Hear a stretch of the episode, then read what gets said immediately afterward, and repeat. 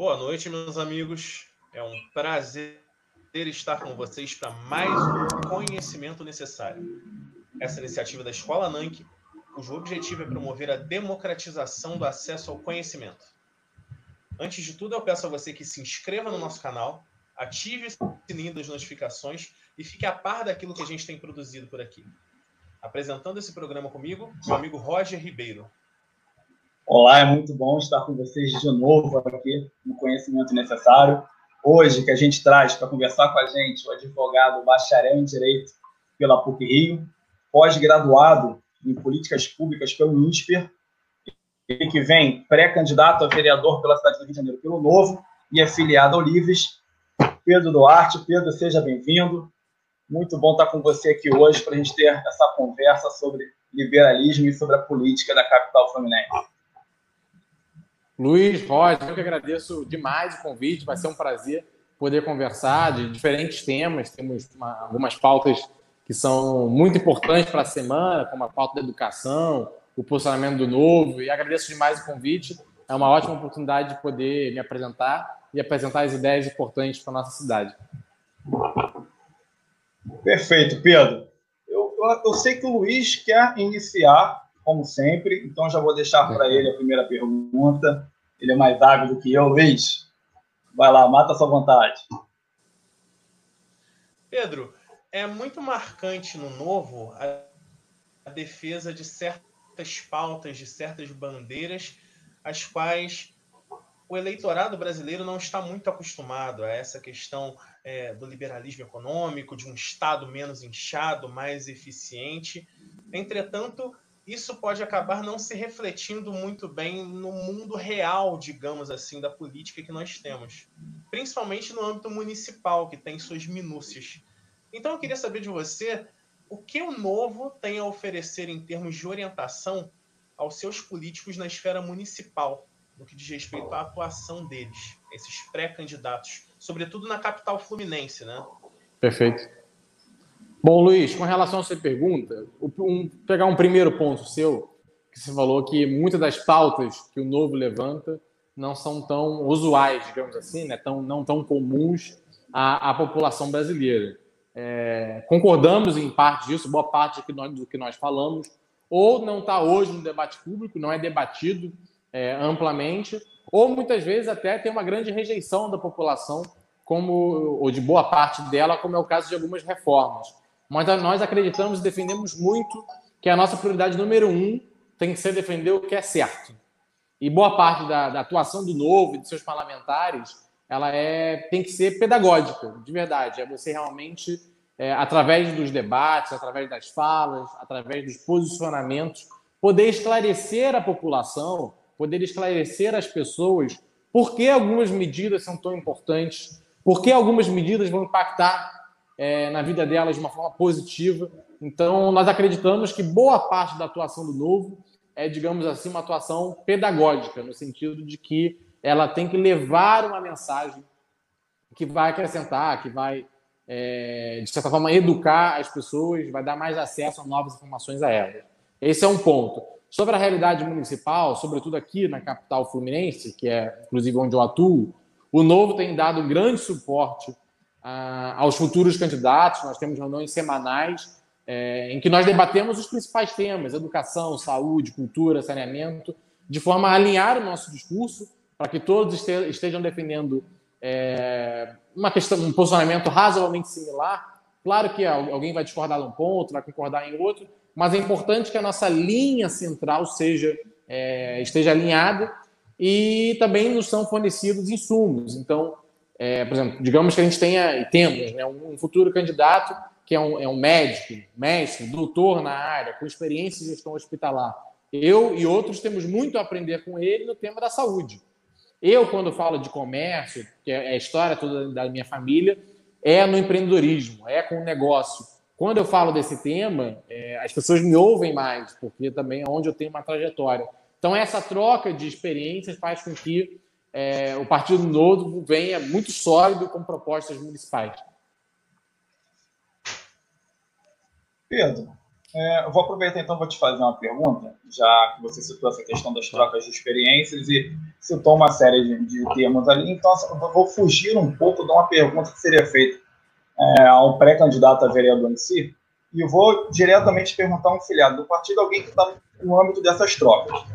E algo que me interessa muito, eu sou cidadão cari é, carioca, então sou um dos seus possíveis eleitores, então estou te te questionando aqui enquanto eleitor também, é, sobre um desses pontos e como as trocas vêm ocorrendo em relação a esses pontos, que é a questão da educação. O Novo é um certo. partido que se mostra, é, dentro do espectro político, um partido mais purista na, na sua maneira de, de pensar a, a ideologia que está por trás das suas ações. Então, o Novo ele tem um vínculo muito forte com o pensamento liberal alguns outros partidos não possuem um vínculo tão forte assim com alguma escola de pensamento. O Novo tem essa relação com, com o liberalismo, dentre as suas muitas variações, mas um partido nitidamente liberal.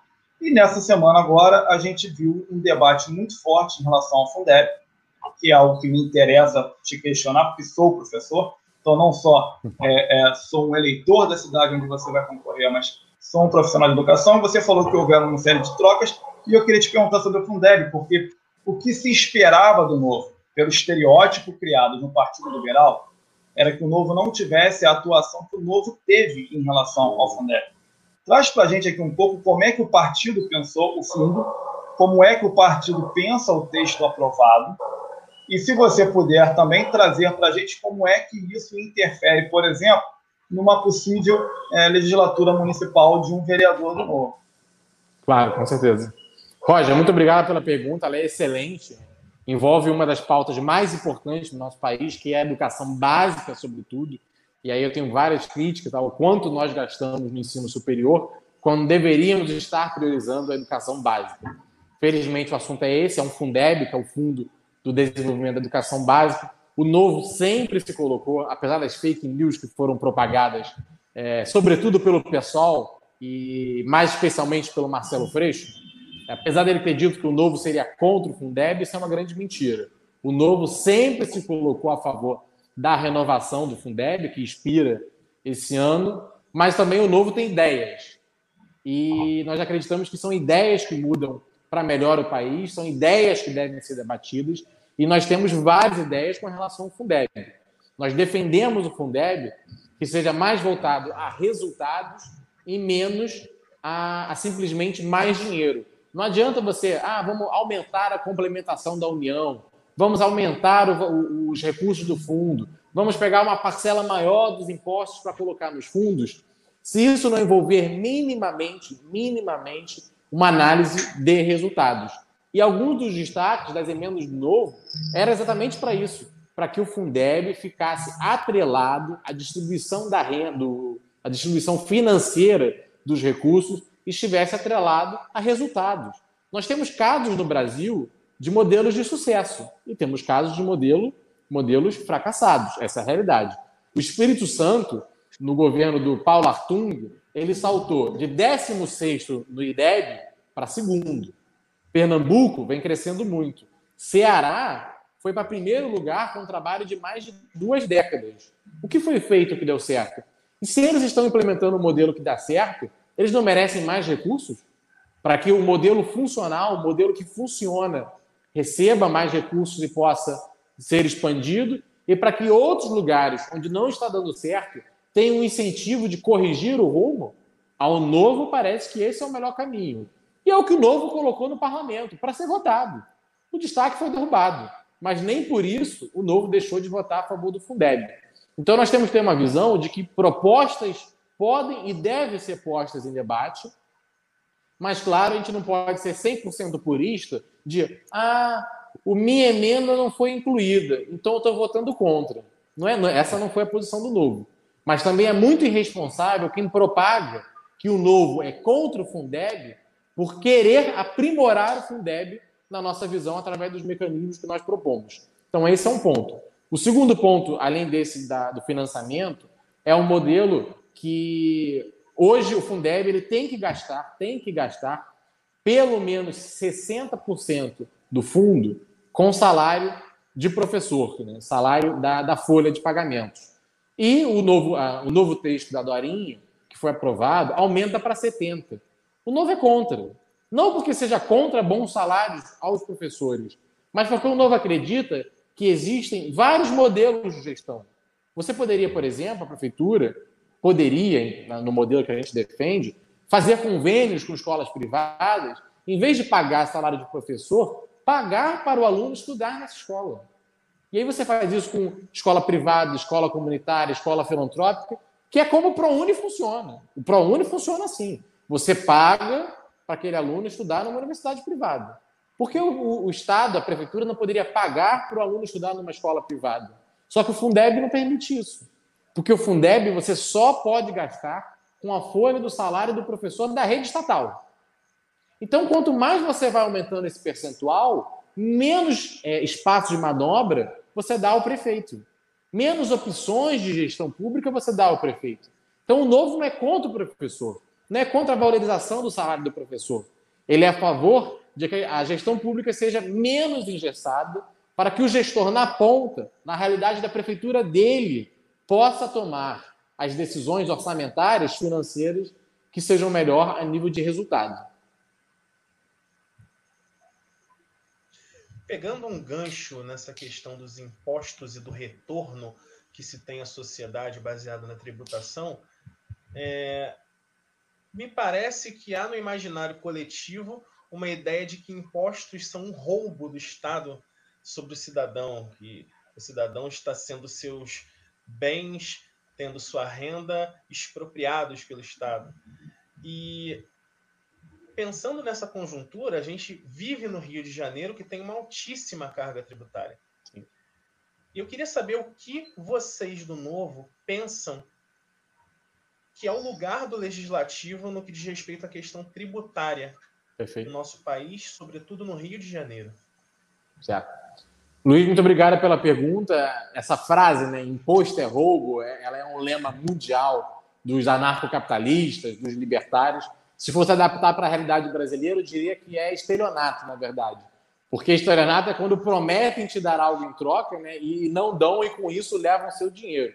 Aqui no Brasil, e sobretudo no Rio de Janeiro, dizem que vão dar educação, dizem que vão dar saúde, dizem que vão dar saneamento em troca de impostos. E o que, infelizmente, nós vemos é que os impostos vão, mas os serviços não voltam.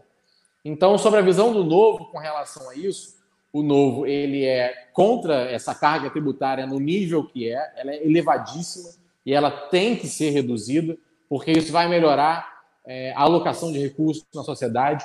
Isso é mais, mais dinheiro no bolso do cidadão e é ele que sabe onde ele quer gastar o dinheiro dele e é mais competitividade para a indústria brasileira e, e para o comércio, para, para os prestadores de serviços. E quando o Brasil, o estado do Rio, tem mais competitividade, ele gera mais emprego, ele gera mais renda, ele se desenvolve e as pessoas conseguem ter uma qualidade de vida superior. Agora, claro, esse é o discurso na teoria. Na teoria, o Novo defende uma carga, uma carga tributária muito mais reduzida do que o Brasil hoje tem. Agora, exemplo, no estado do Rio, nós vivemos sobre, um regime de recuperação fiscal. E nós não podemos diminuir os nossos impostos. Essa é uma realidade hoje do Rio de Janeiro, por causa do, do que foi pactuado. Então, o novo também não pode ser irresponsável de dizer, ah, vamos reduzir a carga tributária do estado do Rio. Não, a gente tem um pacto, um regime de recuperação fiscal. Nós não pagamos nossa dívida com a União porque isso é o pactuado. Então, o novo também sempre vai ter muita responsabilidade no que ele vai defender no debate público. Com esse rombo fiscal que o Brasil tem hoje, como é que a gente vai defender a redução de impostos no curto prazo? Não tem como. Porque se você reduz os impostos para o ano que vem, o rombo vai ser maior. E para cobrir o rombo, você vai ter que pegar empréstimo a juros altos. E aí, quem vai pagar no fim esses, esses empréstimos são, somos nós, que em tese estamos pagando um imposto mais reduzido. Então, assim, numa visão de longo prazo, qual o Brasil que nós queremos daqui a 30 anos? Certamente ele tem uma carga tributária muito reduzida. Mas no curto prazo, para poder reduzir tributos, você tem que reduzir despesas. Essa é uma, é uma realidade. E aí o novo tem várias propostas com relação a isso: reforma administrativa, corte de gastos no salário, no funcionalismo, ajuste fiscal, redução de privilégios. O novo tem várias propostas com relação a isso, para que a gente possa reduzir gastos e proporcionalmente reduzir a arrecadação através da redução de impostos. Especificamente na questão tributária, o que o novo defende hoje é, já que não temos como reduzir impostos, nós temos que fazer o máximo possível para simplificá-los. E aí não é, com todo respeito à proposta que o governo mandou, não é essa mini reforminha tributária que você unifica PIS e CONFINS em CBS. Você juntar dois impostos em um não é reforma tributária. O que o novo defende é uma reforma tributária de verdade, que é você cortar seis impostos e fazer o IVA, que é um modelo que funciona na Europa, funciona nos Estados Unidos e traria uma competitividade muito maior à nossa indústria. Então, o novo hoje defende uma ampla reforma tributária que, se não pode fazer a redução de impostos por uma questão fiscal, que pelo menos simplifique é, a vida do cidadão e a vida do empreendedor brasileiro. Pedro, eu vou, eu vou pegar essa, essa questão e vou trazer novamente para o ponto da educação. É, como eu vim falando, eu sou professor, sou professor de município, sou professor do Estado, não sou professor do município ao qual você concorre, apesar de ser cidadão dele, mas estou ali na base da, da educação básica, bem na base da educação básica, e a minha experiência com educação me deixa bem claro que o problema nasce no município e não no Estado. O Estado já recebe o problema pronto e aí muitas das vezes acaba ou ampliando ele ou, ou, ou simplesmente empurrando ele para frente e resolver, é, até acredito eu, que seja algo que o Estado não vai conseguir fazer se os municípios não conseguirem entregar algo melhor. E você acabou citando aí, ah, dentro da questão do Fundeb, você foi na questão municipal, até porque a minha pergunta foi em cima do, do que se pode pensar num cargo de vereador. E aí eu vou voltar novamente para essa mesma estrutura eu tenho, por exemplo, uma certa afinidade com o pensamento liberal, uma, uma certa linha de pensamento liberal é, relacionada à questão das justiças sociais. Então, eu consigo enxergar, por exemplo, esse debate é, desde Locke, passando por Stuart Mill, e mais contemporaneamente com pensadores como John Rawls, por exemplo, a sua teoria de justiça. Você, no caso advogado e, e liberal, certamente teve algum contato. E aí a minha pergunta vai por essa linha, tá? A gente vive num país, por exemplo, em que nós temos cotas universitárias como paliativos. Né? Isso é, é legal ser lembrado como paliativos, porque quem defende parece que defende cota para sempre, e quem ataca a cota parece que quer que acabe a cota sem que ela tenha feito parte da política que a criou, que é teremos cota até nivelar a, o ensino básico para que todos possam competir como iguais. E aí eu volto lá para o pensamento do John Rawls, a teoria de justiça do John Rawls. Ou seja, é, uma liberdade maior para o indivíduo, para que ele possa competir, mas entendendo que tem que se dar a todos os competidores as mesmas oportunidades. Parece hoje um discurso de esquerda, por exemplo, é, quando na verdade está na literatura liberal. E a minha pergunta é essa: o novo, enquanto partido, lá em Brasília, briga por uma visão de utilização do recurso público de uma determinada maneira. E essa visão certo. abre bastante a possibilidade do executivo municipal, por exemplo, gerir esse dinheiro sem que ele esteja atrelado uh, diretamente a uma empresa pública de educação, uma secretaria de educação que não seja simplesmente gestora de escolas, mas que ela possa vir a contratar serviços privados com essa verba. E a minha pergunta é: como, é, enquanto um pré-candidato a vereador, você consegue pensar a participação da Câmara dos Vereadores para assegurar que esse dinheiro dê garantias para que todos os indivíduos do município possam vir a competir igualmente. Né? Como é que a gente cria uma base que permita com que os indivíduos, então, a partir do momento que livres, possam competir entre eles, tendo todos eles as mesmas condições de competição? Perfeito. É, Roger, agradeço a pergunta. Eu acho que aqui nós temos é, duas questões grandes. Né? Uma é se nós deveríamos ou não, é, que o Estado deveria ou não atuar para que as pessoas tivessem igualdade de oportunidade. Aqui é um debate filosófico, né, que aí você vai ter, de fato, um Joe Rawls, que é uma corrente liberal mais igualitária, e você poderia ter um outro caminho, que seria um Nozick, que pega uma, prega uma corrente é, liberal, mas realmente cada um por si, e o mérito inato com qual a pessoa nasce, que deixa ela ir até onde ela possa ir.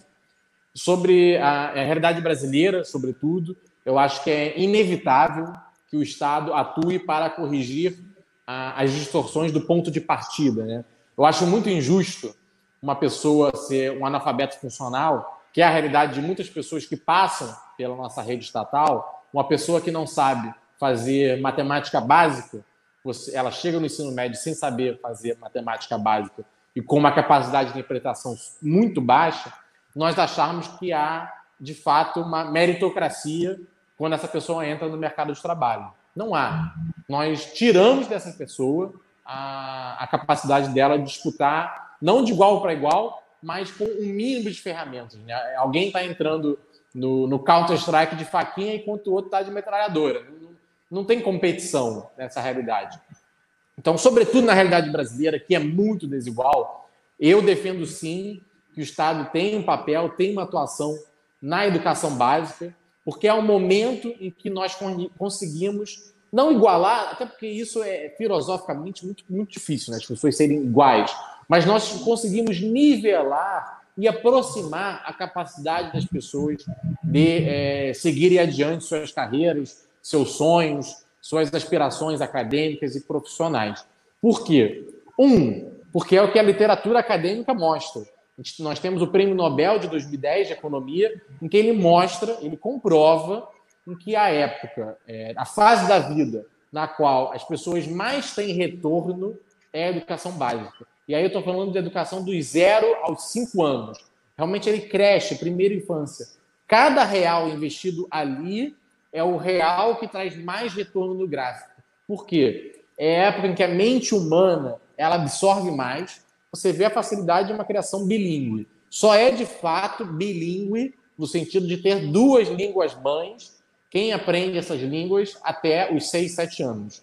Quem aprende depois pode ter fluidez, pode falar como nativo, né? equiparando-se ao nativo, mas nunca vai falar como nativo. Mas se você ensina essa criança na base, ela pode se tornar de fato bilíngue, porque é uma fase em que o cérebro comprovadamente assimila muito mais informação e é onde você mais consegue criar aquelas habilidades que hoje né, estão chamando aí de soft skills, que são as habilidades de emocionais, né? Você ser capaz de aprender, você ser criativo, você ser resiliente, você ser disciplinado, isso você, como você pontuou, isso é incorrigível no ensino médio. Como essa pessoa chega no ensino médio, ela basicamente vai seguir para o resto da vida. Então, é, essa, é, esse momento da educação básica é tão importante que é injusto a gente simplesmente deixar cada um a sua própria sorte. Então, eu defendo sim, e o Novo, no geral, tem tido um discurso muito alinhado com esse, que a educação básica é uma prioridade, de que o Estado, inclusive, deveria hoje tirar recursos do ensino, do ensino superior e colocar na, no ensino básico, porque ele é um momento muito importante para que as pessoas tenham o mínimo de nivelamento para que elas possam competir é, profissionalmente, academicamente, seja lá o que ela quiser enquanto sonho para a sua vida. O sonho ou necessidade. Né? Pedro, o Rio de Janeiro, como toda cidade no mundo, tem uma elite econômica qual fazem parte um pequeno grupo da população, não o grosso da população. E me parece, e, e essa, esse é um questionamento que fica toda vez que eu acabo interagindo com alguém do partido, de que o Partido Novo não está muito associado às pautas dos mais pobres, das favelas, por exemplo. E eu gostaria de saber de você que tipo de projeto o Novo tem para essas pessoas com as quais ele acaba não fazendo necessariamente um contato. O que, que você, como pré-candidato, poderia falar acerca de como o partido pensa essas pessoas e o que de propostas ele tem para esse grupo do qual ele parece tão distante? Perfeito.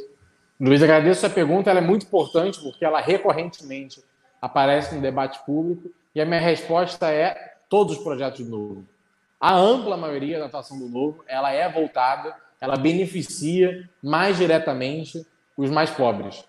E aí a gente pode entrar em todos os campos. Quando nós falamos de um ajuste fiscal, de uma de, de que o funcionalismo público ele ajude na conta que hoje todos os brasileiros estão pagando, nós estamos falando de beneficiar os mais pobres. porque pode parecer até meio, meio complexo para algumas pessoas, ou, ou surreal, ou difícil de acreditar, mas mais de 95% do funcionalismo público brasileiro está pelo menos na classe média. Pelo menos na classe média. Porque a renda média do brasileiro, a renda média do brasileiro é de R$ 2.200. Renda média. Ou seja, metade da população está para baixo dos R$ 1.200. E mais de 95% do funcionalismo público brasileiro ganha acima de R$ 2.200. Então, no geral, na regra, o funcionalismo público brasileiro está pelo menos na metade de cima. A metade de baixo, nós estamos falando de CLT, estamos falando de pequenos empreendedores, de micro e pequenos empresários, de, de pedreiros, de pessoas que estão na ponta fazendo bico, trabalho informal, motorista de Uber muitas vezes, ou Rap, é, iFood, entregador. Essa é a realidade de pelo menos metade da população brasileira. E essa metade da população brasileira, que hoje são os 100 milhões que, que vivem sem esgoto tratado. E esse esgoto, sabe quais são as empresas que fornecem esse esgoto? Mais de 90% do mercado brasileiro de saneamento básico é dominado pelas estatais. O Novo é contra esse modelo. O Novo defende uma maior participação das empresas privadas no saneamento básico. E aí, que cidades fazem isso? O Roger estava conversando aqui antes, hoje ele mora em Niterói. Mais de 95% do esgoto, do esgoto em Niterói é tratado. 99% é recolhido. Sabe que empresa faz isso em Niterói? Águas de Niterói, uma empresa privada. Em Petrópolis, mesma coisa. Mais de 95% do esgoto é recolhido e tratado. Mais de 95% das pessoas têm acesso à água. Empresa privada. Teresópolis é SEDAI, companhia estatal. 0% do esgoto é tratado. 0%. Não há tratamento de esgoto. Quem você acha que tem uma vala aberta uma vala negra na porta de casa? A classe alta de Teresópolis ou os pobres de Teresópolis? Te garanto que é a comunidade. Garanto, certeza absoluta. Educação, quando a gente fala da prioridade na educação básica, tirar dinheiro do ensino superior e focar na educação básica. Quem é que está colocando o filho na creche pública, na creche fornecida pelo Estado, na creche conveniada do Estado, da prefeitura? Não é o filho da classe alta. É o filho da classe média baixa ou da classe baixa brasileira que está colocando o filho dele na creche fornecida pelo Estado, que muitas vezes nem é estatal, são creches conveniadas. Aqui no município do Rio são dezenas de milhares de, de crianças, de bebês, que estão em creches conveniadas, privadas, mas a prefeitura chega lá e paga. Agora, se a gente for para uma FRJ, para uma UERJ, quantos lá vieram de Santo Agostinho, Santo Inácio, São Bento, PH? Amigos meus de, do, do PH, a maioria, muitos, universidade pública. Então, quando o Novo fala de ensino básico, de foco no ensino básico, eu te garanto que a maior parte dos beneficiados, dos beneficiados serão as mães. Eu falo mães porque, no geral, são elas, muitas vezes, que criam os filhos sozinhos. Mas os pais também, mães e pais da comunidade, da favela, que vão colocar seus filhos nessas creches que nós estamos defendendo que recebam mais recursos. E se for tirar do ensino superior, que a gente critica, é, quem muitas vezes quem vai perder a vaga é o aluno do, do Santo Inácio, do São Bento, do Santo Agostinho. Então eu posso te garantir que, apesar de muitas vezes é, ser acusado de ser uma retórica, né, de, do novo ser alinhado com as elites, eu, eu posso te garantir, a gente abre o site de novo, vai proposta a proposta. Pedro, é, existem três pontos que eu vi na sua fala que eu gostaria de utilizar para gerar uma questão maior. Uma questão que talvez tenha até mais uma, uma resposta e talvez possa ser dividido em mais de uma questão. Então, vou ficar aqui é, um pouco mais prolixo, mas é, eu acho interessante a gente retomar esse ponto. Você citou três coisas. Primeiro, é, você embasou um discurso anterior citando um prêmio Nobel de Economia. Eu gostaria de citar um outro prêmio Nobel de Economia. Segundo, você citou dois cases de sucesso quando falou da relação público-privado é, e os dois cases de sucesso relacionados ao saneamento básico. E o terceiro ponto que eu gostaria de tratar é que você é, gerou aqui um, comentário que está em volta de uma polêmica muito grande, que é sobre a remuneração do funcionalismo público estar acima, cargo a cargo, profissão a profissão, acima do que a gente encontra na iniciativa privada. E aí, qual é a linha de raciocínio que eu gostaria de ter para chegar no questionamento? Primeiro, é, no que diz respeito à remuneração do funcionalismo público, a gente tem lá em 2012, e vou, vou precisar da ajuda do Luiz Eduardo caso cometa algum erro, um prêmio Nobel da Economia é, vencido por um psicólogo, o Daniel Kahneman, vinculado às pesquisas em psicologia positiva, que demonstrou que a felicidade é o que gera produtividade e que felicidade não está diretamente relacionado à boa remuneração. Então, independente de uma alta remuneração, não seria esse o caso para que se torne o funcionalismo público mais é, é, produtivo e que as relações entre os profissionais e as condições de trabalho desses profissionais teriam uma importância maior para gerar esse quesito, felicidade, se tornaria esse profissional mais engajado e, obviamente, mais produtivo. Bom, o funcionalismo público já existe, ainda que muitos defendam que tem mais é, vagas ociosas do que funcionário para atender a população, esse funcionalismo é muito grande. E aí, uma outra questão. O que, que eu faço com esse funcionário público se eu passo a, a, a gestão desse serviço para a iniciativa privada, numa parceria público-privada? Esse funcionário público, então, eu vou utilizá-lo como? Eu não vou utilizá-lo. Caso eu venha utilizá-lo, como tornar mais produtivo o seu trabalho sem necessariamente mexer em remuneração? Porque, enfim, tem um prêmio Nobel em 2002 deixando 2002, deixando bem claro que não é esse o ponto. E se eu passo por uma parceria, se eu parto por uma parceria público-privada, como evitar o monopólio? Os dois casos que você citou, no saneamento básico, Niterói, cidade eu moro, Petrópolis, que por coincidência é a cidade onde mora o Luiz, é, estão com saneamento básico na mão da mesma empresa. É a Águas. Águas de Niterói, Águas do Imperador. Como evitar, por exemplo, caso não seja utilizado esse funcionalismo público, que a gente não caia no monopólio? Perfeito. Bom, é, essa preocupação é super importante, ela tem que ser feita de, de não chegarmos né, a um monopólio, é, ela tem que ser feita no momento do edital de concorrência. Né? Então, a prefeitura ela vai montar um edital que ela vai, vai falar, ah, vai ganhar o direito de gerir saneamento básico, explorar o saneamento básico na minha cidade por 20, 25, 30 anos. A empresa que me oferecer melhor, vai lá, tarifa, outorga, é, universalização, é, tem, tem vários parâmetros que você pode colocar e você tem que incentivar que várias empresas participem. Agora, o que acontece é que esse mercado, quando abriu na década de 90, ele era muito incipiente no Brasil. Eram poucas empresas que operavam nesse setor, porque não existia um histórico no Brasil de empresas concorrendo. Hoje nós já temos mais empresas, então certamente não aconteceria o que aconteceu na década de 90 em que uma mesma empresa ganhou Niterói, Petrópolis e Nova Friburgo. Na verdade, na verdade, é, que hoje a Águas ela também gera Nova Friburgo, mas ela não ganhou de início. Foi uma outra empresa que ganhou, porque a Nova Friburgo, Petrópolis e Niterói fizeram a concessão muito próximas de época. Mas quem ganhou Nova Friburgo foi uma outra empresa. Dez anos depois, acho que 2007, 2008, a Águas assumiu também Nova Friburgo, porque a outra empresa estava sendo insatisfatória e, e passou o contrato adiante. É, agora, uma grande preocupação que nós temos hoje no Brasil é essa, porque com o novo marco legal do saneamento, nós podemos ter um boom de concessões, né? dezenas, centenas de municípios fazendo é, editais de concorrência. Mas nós não temos empre tantas empresas para poder concorrer nessa quantidade enorme de municípios.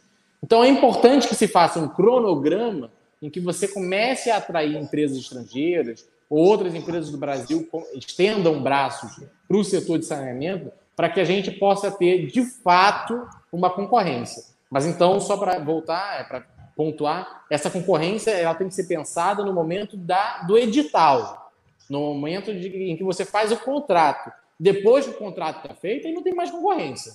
É, é cumprir o contrato. Foi pactuado que a tarifa vai ser X, que vai ter um investimento Y, que vai durar 30, Z anos. Isso é o que tem que ser cumprido, não tem concorrência nisso. É só uma empresa que vai operar em Niterói, é só uma empresa que vai operar em Petrópolis. Mas no momento em que você tem a assinatura do contrato, várias empresas vão disputar para ganhar aquele contrato. Então, acho que o ponto é esse: você tem que ter um cronograma e o edital tem que ser bem feito para que ele atraia o maior número possível de empresas concorrentes. Esse é um ponto. É, o segundo ponto, acho que foi de funcionalismo, né, que acabou que os assuntos foram meio é, diferentes, eu posso ter me perdido um pouco. É, o segundo ponto, Rogério, só para não perder exatamente, um ponto era esse do monopólio, o outro ponto do funcionalismo era. Então, Então, com relação ao funcionalismo, tem duas questões. Ah, como incentivar, né? É, se a gente vai se utilizar desses funcionários públicos, como é que a gente faz para torná-los produtivos? Ah. E se a gente migra para iniciativa privada, o que, que a gente faz com esse número enorme de funcionários públicos que nós temos? Perfeito. Aí realmente são duas questões. Algumas dependem de planejamento. Né? Então, por exemplo, se você fizer uma concessão, né, uma privatização em, em alguma empresa que for do ramo de, de CLT, né, que os funcionários públicos são CLT, seletistas, como Banco do Brasil, Correios, Petro, Petrobras, se você for fazer uma, uma, privatização, uma concessão nessas áreas, é mais fácil, porque como eles são seletistas, é, eles podem ser demitidos e você pode também fazer programas de PDV, né, programa de demissão voluntária, em que há uma indenização, aquele funcionário sai, recebe a indenização, tchau e benção. Né? É, isso foi o caso de funcionários seletistas, né, CLT. Se for realmente servidor público, aí o cronograma é muito mais difícil. Porque se você realmente fizer concessões desses serviços, PPP, parceria público-privada, vai ser DPROES, tem dezenas de instrumentos. Mas aquele servidor vai continuar ali. Então você está criando um novo custo, né, que é um novo contrato com um ente privado, mas o seu funcionário continua ali. Então você tem sobreposição. E realmente o melhor caminho é você fazer gradual. Ah, então beleza. Educação pública, educação, por exemplo. Então, é, precisamos hoje de uma expansão de 10% da rede. Esses novos 10% da rede, eles virão por convênio, contrato, OS, PPP, parceria público-privado. E aí os, servidores vão aposentando. Ah, eu preciso de mais 200 professores para minha rede. Então, esses novos, novos 200 professores eu vou fazer por parceria público-privado, OS. Então, você realmente vai ter que fazer uma transição. Os mais antigos vão saindo e os novos, em vez de entrarem por concurso, você abastece essa nova demanda através dos, dos instrumentos que você achar melhor, de parceria, OS, tudo mais. É o que tem acontecido na saúde, por exemplo, do Rio e de São Paulo. Os concursos para médicos reduziram muito, porque hoje a saúde do Rio e de São Paulo, elas são cada vez mais é, fornecidas no modelo de organização social, que são as OS. Se as OS estão tomando espaço, você não precisa de novos concursos. Mas os antigos médicos, você tem que manter na ativa. Porque o quê? Você vai mandar o cara para casa e vai continuar pagando o salário dele para ele não, não, não prestar o serviço? Não tem como. O ideal é você realocá-los e suprir a nova demanda com os, os, instrumentos que você, como prefeito, né? quando eu digo você, o prefeito, o gestor público, achar melhor. E sobre a motivação desses, desses profissionais que já estão dentro da máquina, é, eu defendo amplamente uma reforma, uma reforma administrativa. Eu acho que, no fim, a estabilidade consolidada e basicamente inquestionável, como existe hoje, é um grande privilégio e que atrapalha o funcionamento é, do serviço público. Nós precisamos de funcionários motivados e quase ninguém é do ser humano é, consegue se motivar sabendo que tem aquilo garantido para o resto da vida. Nós precisamos, então, flexibilizar a, a estabilidade do servidor público e precisamos criar mecanismos de incentivo, que podem sim ser salariais, um décimo quarto se você bateu as metas, um décimo quarto se o seu colégio subiu de posição no IDEB, um décimo quarto se a, a rede do seu estado avançou, ou sua escola em específico, a gente pode pensar modelos que são salariais, mas não só salariais. Como o Prêmio Nobel apontou e vários outros é, economistas e, e, psicólogos e educadores apontaram, o salário não é tudo que interessa ao professor. Ele quer uma boa escola para trabalhar, ele quer um plano de carreira, ele quer saber onde se, é, trabalhar numa escola próxima, ele quer ter uma boa direção de colégio que coloca, é, que faz o colégio efetivamente funcionar, ele quer material escolar, ele quer material didático, ele quer instrumentos, recursos para que ele possa efetivamente ensinar e fazer o seu papel de educador. Só aumentar o salário, a gente sabe que não resolve. É claro que valorização salarial é importante em qualquer carreira, mas não é, não é a única solução. Essas pautas que o novo traz acerca de uma modernização tanto das relações de trabalho, da carga tributária, da situação da segurança jurídica, que é um, uma dificuldade no nosso país e que dificulta a atração de novos investimentos, por exemplo, é, são bandeiras aparentemente progressistas. Eu tenho isso em mente, eu vejo isso como bandeiras progressistas. É, entretanto, eu penso nisso, de certo modo, como um paradoxo, e, e eu não posso deixar de falar, porque quando a gente está falando de relações de trabalho mais modernizadas e simplificadas, né, principalmente pegando um gancho em eventos que aconteceram nas últimas duas semanas, com mobilizações de trabalhadores de aplicativos acerca de condições precárias de trabalho, reivindicando aumento na, no pagamento por esse serviço por parte das empresas de aplicativo, por exemplo. E eu vejo isso, essa conjuntura na qual esses trabalhadores se mobilizam, como uma consequência dessa busca por modernização. Mas me parece que essa busca por modernização nas relações acabou por gerar uma conjuntura na qual, ao invés desse indivíduo poder lucrar mais e, como você disse anteriormente, fazer o melhor uso do seu dinheiro, ele lucra menos e não utiliza esse dinheiro tanto para o próprio crescimento como para o crescimento do Estado, como ele poderia utilizar. E eu quero te perguntar o que o novo vê, o que você, enquanto candidato, pré-candidato do novo, né, enxerga acerca de como essas relações acabam modernizadas pela via da norma, pelo legislativo, mas acabam gerando como efeito esse paradoxo no que diz respeito àquilo que ela se propõe e aquilo que o partido acaba pregando. Perfeito. Luiz, eu não sei se chegou a ver uma matéria que saiu hoje na Exame, eu digo porque ela é bem recente mesmo, saiu agora no final da tarde. Uhum. É, uma pesquisa do Ibope apontou que 70% dos entregadores não querem uma CLT. Eles não querem que o modelo de entrega por aplicativo vá para aquela relação de trabalho que é a tradicional, que é a da CLT. Não querem uma carteira de trabalho assinada, porque sabem que esse modelo é engessado, sabem que esse modelo acabaria, na verdade, com esse novo mercado. Então, nós podemos e devemos, sim, debater essas novas relações de trabalho que existem na nossa sociedade, os, os motoristas de Uber, os os entregadores de aplicativo, mas nós temos que ter em mente de que é um avanço. É um avanço. Tanto que a maior parte das pessoas que estão dentro desse modelo preferem esse novo modelo ao modelo anterior de CLT.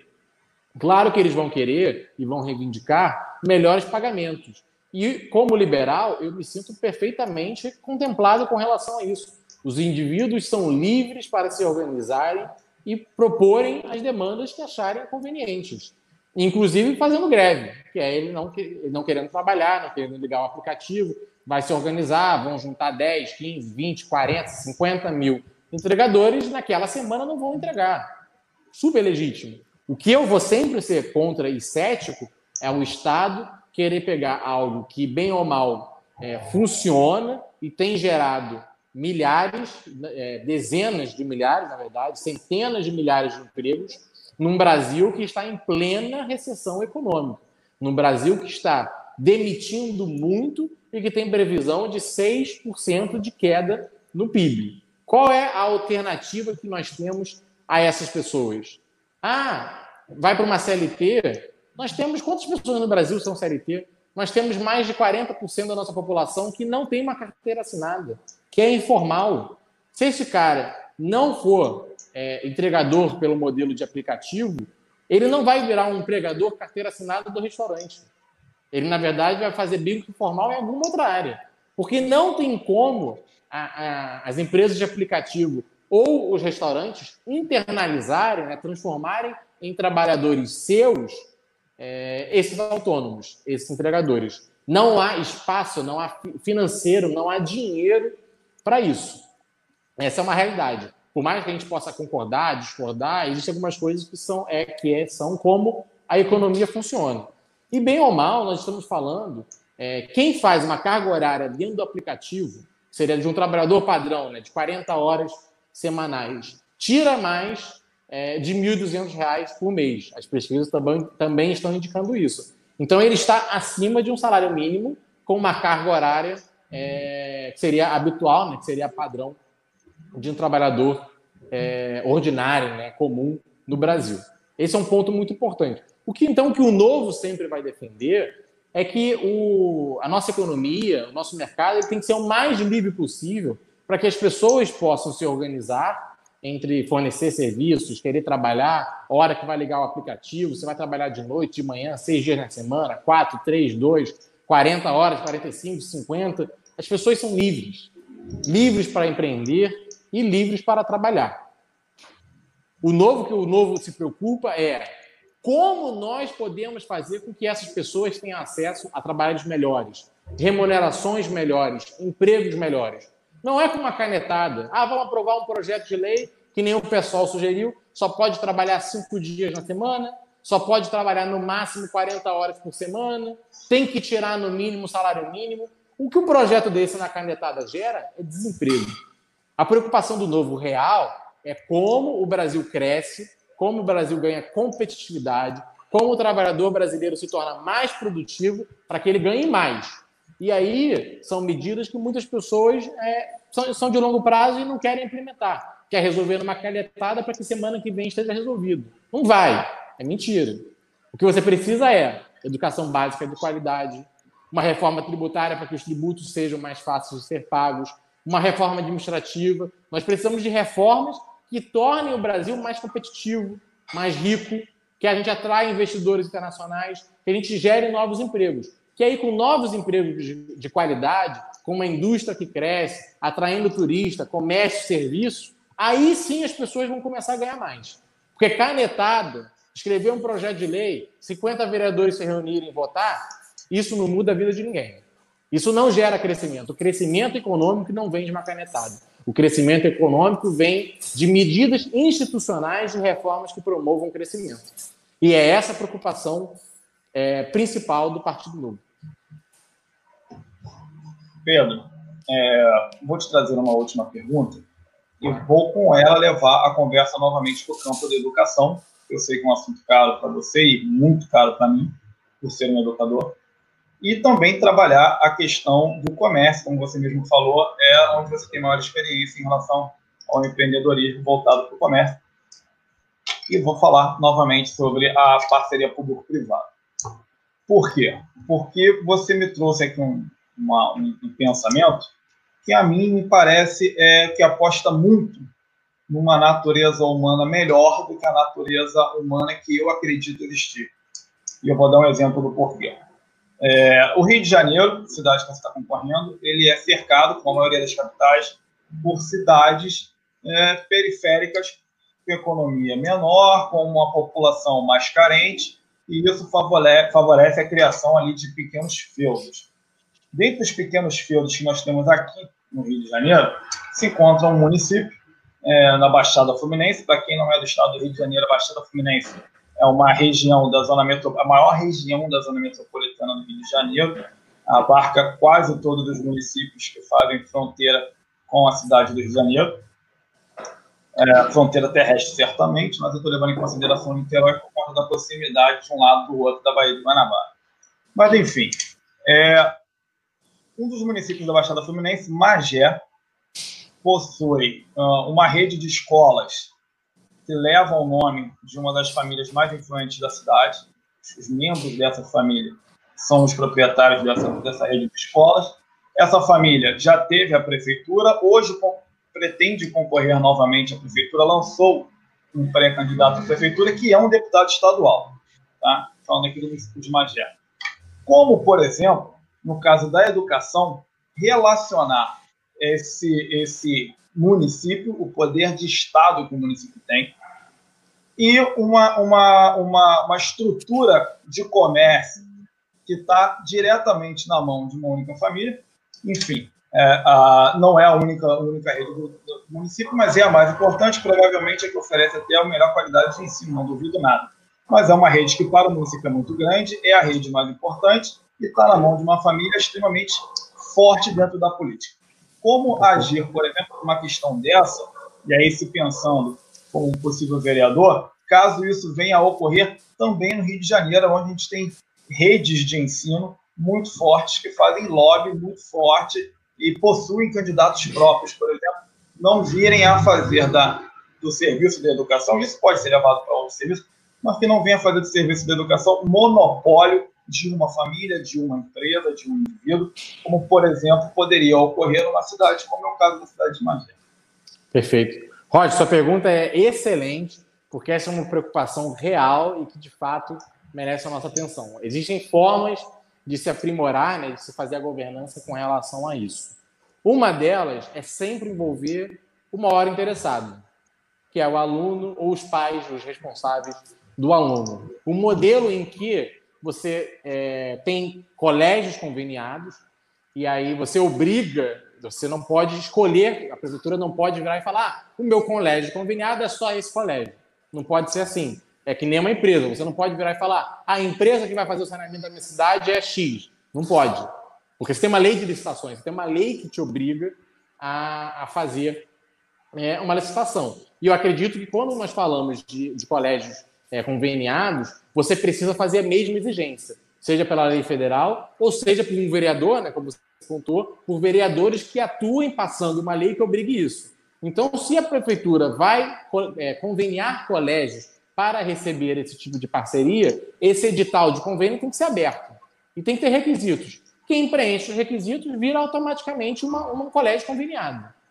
Então, padrão, é, padrão de qualidade, número de professores, vaga, o quanto vai cobrar da prefeitura, enfim, você estabelece parâmetros e aí todos os colégios que preencherem esses parâmetros viram colégios conveniados. E se nós envolvermos a ponta, os alunos, os pais dos alunos, para que eles possam escolher, dentre os colégios conveniados, quais eles querem que os seus filhos é, estejam, isso já facilita muito. Porque aí você vai ter que convencer toda a população, ou a maior parte dela, de que o seu colégio é o melhor. E se você não tiver números bons, vai ser muito difícil. Então, esse é um caminho, por exemplo. O caminho do colégio público americano, que muitas vezes não é público, às vezes é charter school, né, que é um, é um modelo comunitário, tem escola privada, mas é territorial. Então, no seu bairro, você só pode escolher colégios que estão no seu bairro. Então, a menos que essa família tenha um colégio em todos os bairros, ela não vai ter como botar toda a população da cidade dentro do colégio dele. Porque as pessoas terão que escolher colégios dentro dos seus bairros. E aí, realmente, se o cara escolhe, é, distribuir 30 filiais em 30 bairros, a gente vai ter um outro problema para resolver. Mas a gente sabe que dificulta muito. Então, existem mecanismos de governança que permitem que a gente faça uma melhor fiscalização disso. E, claro, tem o Tribunal de Contas do Estado do Rio de Janeiro, que fiscaliza os contratos de todas as prefeituras. Então, se o cara enviesou o edital, enviesou a parceria, enviesou o convênio, fez tudo, fraudou tudo, para que os alunos é, estejam no colégio dele, a gente tem que ter um órgão de fiscalização, que pode ser o Ministério Público, pode ser o Legislativo e pode ser, na verdade, deve ser o Tribunal de Contas, a fazer a fiscalização. Até porque o poder público, o modelo estatal, também não está blindado, a gente sabe muito bem, não está blindado de fraude, né? O cara, fraude, o cara que quer fazer errado, ele vai fraudar concurso, ele vai sucatear o colégio, ele vai fazer as mil maracutaias que ele quer fazer para fazer o esquema dele. Isso nem, nem público nem privado está blindado. O que nós podemos discutir é qual é o melhor modelo de governança para que a gente consiga minimizar esse tipo de influência. E eu acredito que o modelo de parceria público-privada, com esses instrumentos, com essas regras que eu disse, é o melhor modelo. Pedro, o nosso tempo está chegando ao fim. Uma pena. E é uma pena. Mas ao invés de pedir a você as considerações finais, como é de praxe, eu vou pedir a você que, esquecendo desse lugar do Pedro pré-candidato e falando do Pedro enquanto eleitor, o que o Pedro, como eleitor, gostaria de ver como plataforma de um candidato e que faria ele votar nesse candidato? Perfeito, Luiz. Olha, eu, a primeira coisa que eu gostaria de ver em um candidato é, é o sonho. Que a pessoa sonhe. O sonho com um Rio melhor, mais competitivo, no qual as pessoas tenham mais oportunidade, nos quais os cariocas sejam orgulhosos, que eles queiram continuar na nossa cidade. É, é muito importante que a pessoa seja apaixonada, que ela, ela se emocione com a cidade do Rio. E é curioso, porque eu sou uma pessoa muito ideológica, falo muito de ideias, de valores, e eu certamente analisaria isso é, em um candidato na hora de votar. Mas, acima de tudo, eu buscaria uma pessoa que fosse apaixonada pela cidade do Rio de Janeiro e sonhasse o mesmo sonho que eu tenho, que é uma cidade do Rio mais igual, mais competitiva e que dê orgulho aos cariocas. Não só esse orgulho de postar o Pão de Açúcar é maravilhoso, a praia é muito bonita, olha que domingo maravilhoso na Lagoa, no Parque Laje, no, no, no, no Parque de Madureira, no Mercadão, na Cadeg, mas que na verdade seja um Rio que as pessoas sejam orgulhosas de continuar trabalhando, que elas sejam orgulhosas pela segurança, pela educação, enfim, pelos serviços públicos que são prestados, pelos negócios, pela qualidade de se viver. Se a pessoa não tiver esse sonho, eu, eu, eu não conseguiria emocionalmente me engajar e confiar nesse projeto. Então, acima de tudo, brilho nos olhos e sonho na cabeça. Luiz Eduardo, muito obrigado. Pedro, foi uma ótima entrevista, adoramos essa participação, obrigado mesmo, só enriqueceu o Eu conteúdo do nosso programa, muito obrigado mesmo. Você que está até agora com a gente assistindo, mais uma vez, obrigado. Deixa um recado especial para aqueles que não são da cidade do Rio de Janeiro, nem mesmo do estado do Rio de Janeiro, que parem um pouquinho, reflitam sobre a nossa entrevista, porque ela tem bastante conteúdo para você também pensar a sua cidade. E não se esqueça de curtir esse vídeo, seguir a gente e ativar o sininho das notificações aí, para que as próximas publicações do nosso canal cheguem a você com rapidez e precisão. Até a próxima. Obrigado, gente. Muito obrigado. Muito obrigado. Uma boa noite. Um grande abraço. Obrigado. Boa noite a todos.